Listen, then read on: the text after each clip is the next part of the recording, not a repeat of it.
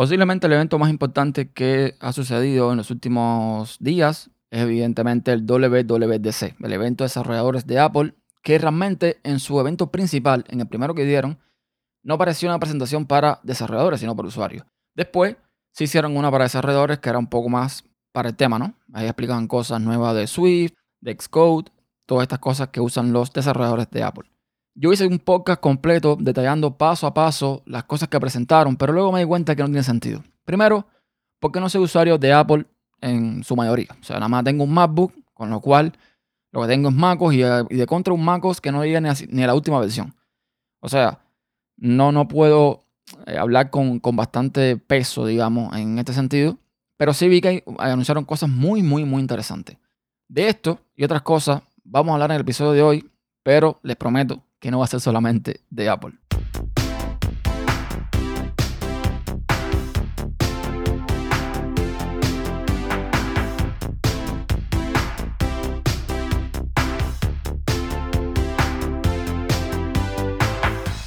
Hola a todos, bienvenidos a un nuevo episodio de Podcast Inside. Este podcast de tecnología en mi red personal, tupodcast.com. Yo soy Ernesto Acosta y como siempre venimos a hablar de cosas de tecnología, de cosas que se mueven en este mundillo sin importar sistema operativo, sin importar nada. Entonces, continúo con el tema de Apple y es que mm, vi cosas muy interesantes, cosas que incluso para los usuarios de Android, en el caso de iOS 13, no son novedad como el tema del el swipe para escribir en el teclado, como el tema de el, tema oscuro. Es algo en lo que se están moviendo todos los sistemas operativos de una forma u otra, así que aquí no hay nada, eh, digamos, relevante. De hecho, iOS 13, por lo que vi, no muestra nada novedoso. Lo típico de siempre, FGD que, que lo queda más rápido, actualizaciones 60% más pequeñas. Esto debido a todo el tema de que muchas librerías ya se incluyen dentro del sistema y no la aplicación. En fin, todo un, rollo y una serie de cosas. Sí me interesaron un par de cosas que me parecieron muy, muy buenas. Para empezar, el sistema de login de Apple, muy similar al de Facebook, muy similar al de Google, pero que tiene la ventaja de que cuando tú vas a usar un servicio de terceros usando el sistema de login de Apple, este te genera un correo electrónico aleatorio y este sistema de terceros no sabe qué dirección de correo tú tienes realmente. Eso es algo que me parece muy interesante. Apple se mueve bastante en pro de la privacidad con lo cual es una de las cosas que eh, me gustó mucho que presentaron. iPad OS tiene cosas interesantes también. Ya vimos que mediante accesibilidad tiene soporte para cursor, tienes la posibilidad de ver un escritorio más de iPad y no de iPhone, pero desde mi punto de vista, por lo que vi, no siento que todavía sea un digno sustituto de MacOS. Es una opinión muy personal. Y quizás la guinda del pastel, quizás de lo que todo el mundo más ha hablado, de lo que más se ha comentado, es evidente del Mac Pro. Y más que del Mac Pro, del Pro Display, con su stand de mil dólares. No quiero entrar en el tema Mac Pro porque todavía Apple no ha, no ha publicado cuáles son las especificaciones desde la gama más básica hasta la gama alta. Hasta que esto no suceda, yo no voy a comentar al respecto. De todos modos, Mac Pro no es un ordenador para gente como nosotros, para los que quizás están escuchando este podcast. Mac Pro es un ordenador que está pensado para una industria que se nos va a nosotros de las manos. Gente con mucho, mucho dinero. Gente que se gastan 30 mil dólares en un monitor, un display profesional para editar películas, para editar fotos, para toda esta historia. Entonces, entonces, siendo quizás justo, no voy a entrar en la misma crítica de todo el mundo de que hoy más Pro, que, que los precios, que Apple. Ok, sabemos que Apple siempre le pone un alto, alto por ciento de ganancia para ellos a sus productos. Eso está ahí. El Mac Pro puede ser cuestionable en muchos aspectos. He visto muchos artículos donde, mm, sin saber algunas especificaciones, pues eh, usan, digamos, eh, diversos sitios para comprar componentes similares o de mismas prestaciones que el Mac Pro. Y evidentemente, comprando los componentes por separado te va a salir mucho más barato que comprar un Mac Pro. Eso es lógico. Pero aquí entran a jugar otros factores. Hay que ser justo. Aquí que entran a jugar eh, quizás la construcción, quizás eh, tener MacOS, por ejemplo. No sé, un montón de cosas que para los usuarios de Apple les resulta pues más provechoso. Ahí las cosas como son. Ahí no voy a, meterme a discutir absolutamente nada. Entonces, lo voy a aparcar y para cuando saquen sus prestaciones como son, ya diré mi opinión al respecto. El Pro Display, este super monitor que al parecer, y lo digo, no sé, eh, aquí con un poco de, de, sarcasmo, ¿no? De burla. Eh, irradia luces de arcoíris y aliento de unicornio, porque cuesta 6 mil dólares. Eh, por mucho que tú me pongas una tecnología antirreflectante y por mucho que tú me pongas unos colores, no sé qué historia, eh, bueno, sigo pensando en el mismo Pro. Quizás un display que no está pensado para el usuario mortal, para el común. No lo es. Entonces, no lo critico. O sea, está bien. Eh, Apple creó su tecnología, nos vendió sus, digamos, bondades, sus amabilidades y te lo vende por 6 mil dólares sin impuestos. Ahora, lo que sí es más que cuestionable, todo el mundo creo que lo está cuestionando, no creo que nadie con dos dedos de frente piense lo contrario, es que te vendan un stand, digamos, profesional, que profesional significa poder mover el display como lo hace la Surface de Microsoft, eh, no sé, por mil dólares. ¿Eso qué cosa es? Eso es acero valirio, está hecho con aliento de dragón, está forjado en, en Mordor, no sé, no sé por qué eso vale mil dólares. Ok, que es un sistema que se puede de alguna forma subir, bajar, doblar. Eh, eso lo hay allá afuera. Hay muchos eh, stands que hacen eso. De hecho, ahora mismo yo tengo dos stands que me costaron como 30 dólares cada uno, que hacen exactamente lo mismo. Que quizás sí no tengan el super diseño de Apple, pero hacen lo mismo. Entonces, no sé, yo creo que por mil dólares que cuesta el stand, le puedes pagar a alguien para que te agarre el monitor que estás trabajando porque es bastante, bastante caro. En fin, que vi cosas muy interesantes. Por ejemplo, el sidecar, eso de usar el iPad como segundo monitor.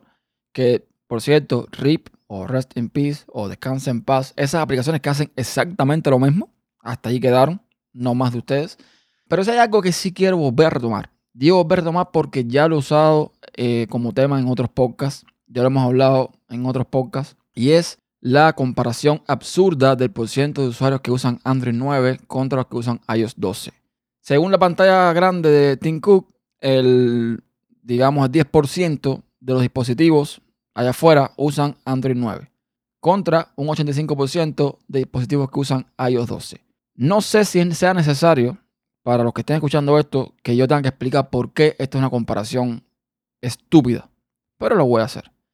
Para empezar, Tú no puedes comparar dos sistemas operativos que tienen dos públicos diferentes.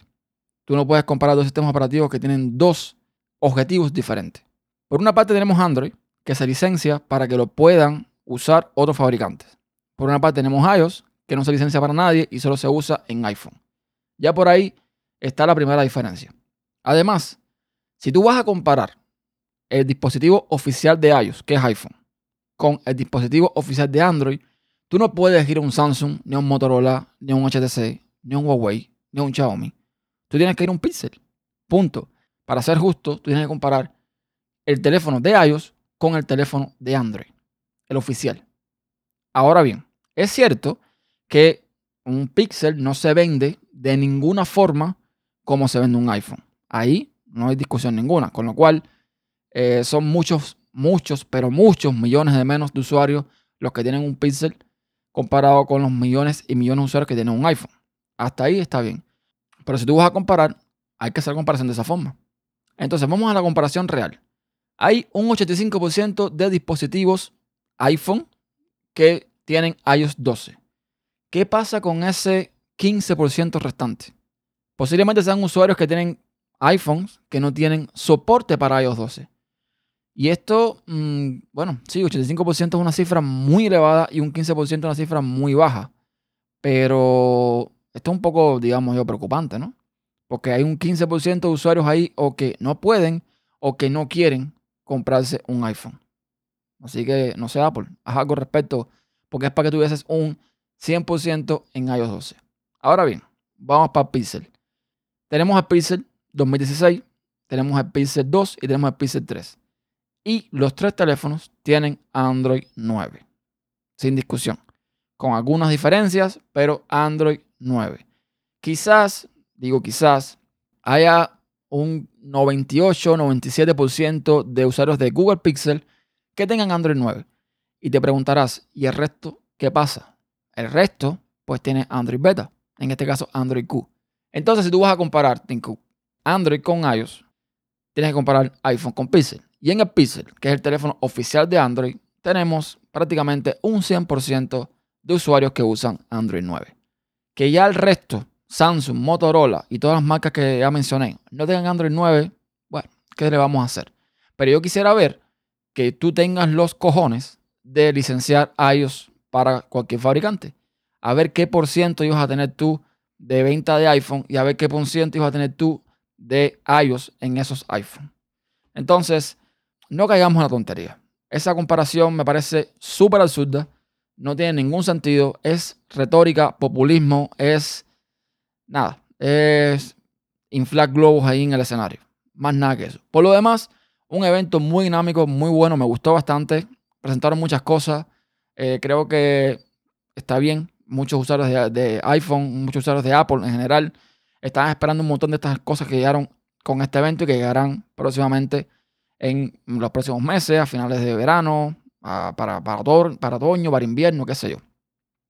Así que nada, esto es por la parte de Apple. Cambiando de tercio, eh, voy a hablar una cosa de Linux y es que hubo un debate en el, en el grupo de System Insight donde se hablaba de la posibilidad de poner contraseñas con asteriscos en la terminal. ¿Qué pasa con Linux? En Linux cuando tú vas a usar el terminal y tú ejecutas un comando que necesita privilegios administrativos, normalmente usando sudo, cuando tú escribes, tú no ves en pantalla nada. O sea, tú escribes y es como si tú no vieras que estás escribiendo nada. Tú no ves nada. Pero sí estás escribiendo. Se hace por seguridad, evidentemente. Pero eh, si tú quieres que cuando tú escribas tú puedas ver unos asteriscos, es tan simple como editar el fichero etc sudoers, que ya los que son linuxeros sabrán de lo que estoy hablando, y añadirle un parámetro, una pequeña letra, una pequeña palabra a uno de, de las opciones que tiene ese fichero. No más. Yo voy a dejar las notas del programa, lo que hay que hacer para mostrar los asteriscos en la terminal y es muy simple. También está muy cómodo porque a veces tú estás tecleando y te equivocas o sientes que te equivocas o te coges dos teclas a la vez y como no ves los asteriscos, pues mm, no sabes qué pasó ahí. Y tienes que borrar todo nuevo o dar enter, equivocarte y volver a escribir. Esto para que le sirva se lo voy a dejar en las notas del programa. Otro tema, eh, hoy debe llegar mi nuevo disco de estado sólido. Estoy hablando de un, un disco SATA, estoy hablando de un disco NVMe. Ya sabemos que es este tipo de disco que se conecta directamente a un puerto PCI que traen la mayoría de las motherboards modernas. Entonces, lo interesante de este disco es que es un tera, vale unos 400 dólares, eh, precio original, pero yo lo agarré en una super oferta de unos 170 dólares. Ya veremos cómo funciona, ya veremos si no tiene ningún problema. ¿Cómo quedaría mi configuración entonces en la, en la computadora? Yo tengo un disco de estado sólido SATA de 256 GB, que ahí tengo los sistemas, tanto Windows como Linux. Y tengo un disco mecánico de 2 teras, que ahí tengo el home de Linux y toda la información que tiene mi computadora. Interesante y relevante para mí. Además de eso, tengo un disco externo de 2 teras también, que tiene esa misma información como backup. Lo que pienso hacer es que en realidad yo no tengo en el disco mecánico ocupado ni un tera. O sea, tengo dos teras ahí, pero no ocupo realmente ni uno. Tengo unos 700 gigas, 750 gigas más o menos. Entonces lo que voy a hacer es que cuando le ponga el disco este de estado sólido, nuevo que va a llegar, ahí voy a instalar Linux completamente. Voy a instalar Linux, voy a dejar el disco SSD SATA para Windows con su 256 GB y eh, voy a pasar la mayoría de los datos interesantes o importantes que tengo en Linux para ese disco de estado sólido. Vamos a ver eh, qué tal me va. En el proceso voy a limpiar cosas porque tengo me he dado cuenta que tengo muchos mucho ficheros y muchas cosas viejas que ya no tienen sentido. Música incluso que ya tampoco tiene sentido tener guardada porque todo está en streaming. Sí me voy a quedar con esa música que está inédita. Esa música que es más difícil encontrar. Pero ya les digo, no voy a usar el Tera completamente. Lo interesante de estos discos NVMe es que mientras más grandes son, mejor funcionan. Así que estoy loco porque vamos a probar a ver qué tal me va. Tenía mis dudas, no sé si, usarlo para, para Windows, porque en Windows yo tengo mm, bastantes juegos, juegos grandes, pero creo que con el 256 para lo que yo juego me es suficiente. Así que nada, vamos a ver qué tal, qué tal me funciona esta joyita cuando llegue.